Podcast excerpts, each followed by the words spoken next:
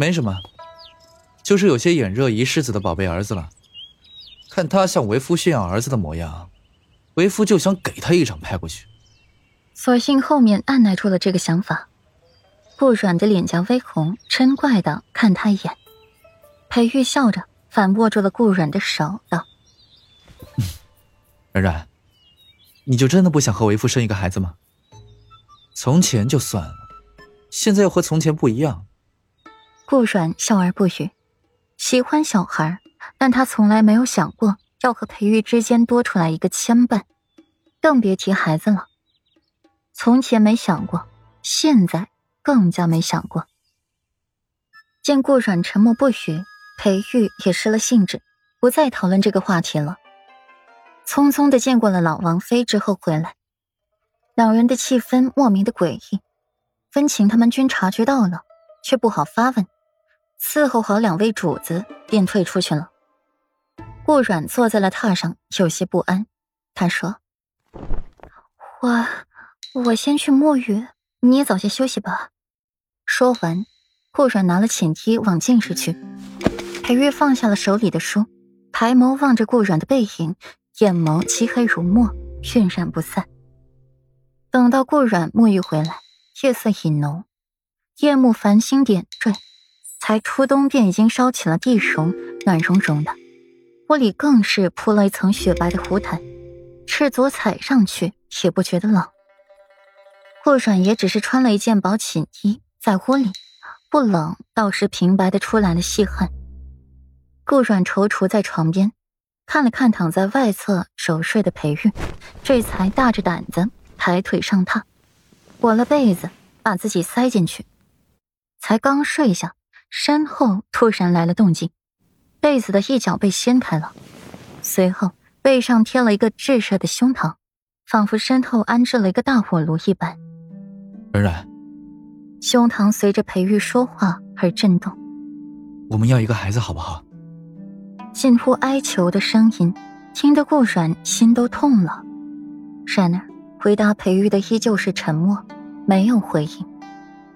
水乡之淡淡兮，缕缕不逊青蓝；剑骨之铮铮兮，丝丝不变双颜。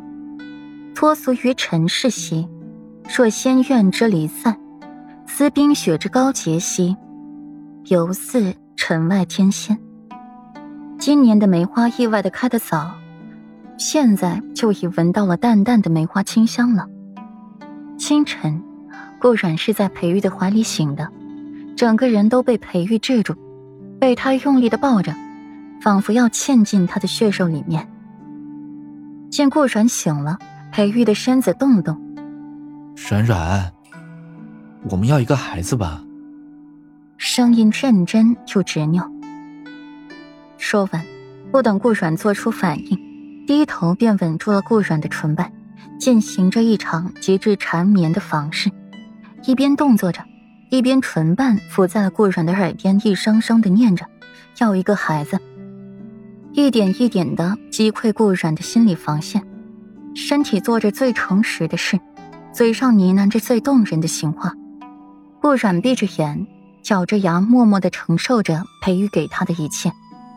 青葱食指环着裴玉的脖子，穿插在了裴玉的发间，攀附着他，默默的配合。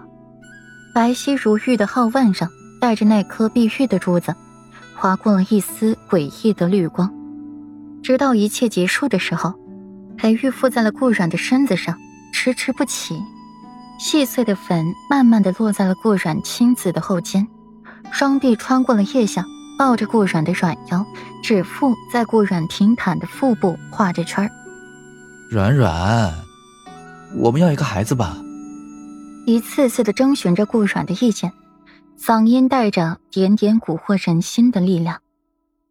顾阮闭了闭眼，唇瓣抿得紧紧的。裴玉揉着怀中的温暖，薄唇紧贴着顾阮的耳廓，嗓音低哑缠绵。软软，你若不说话，为夫便当你是默许了。顾阮听后转过身子，温软的身躯更加挨拢了裴玉，抱在一起，完美的契合在一起，脸埋在了裴玉的怀里，沉默了好久，才缓缓的启唇说话：“裴玉，我不想，我还没有做好当一个娘亲的准备，你不能等等我吗？”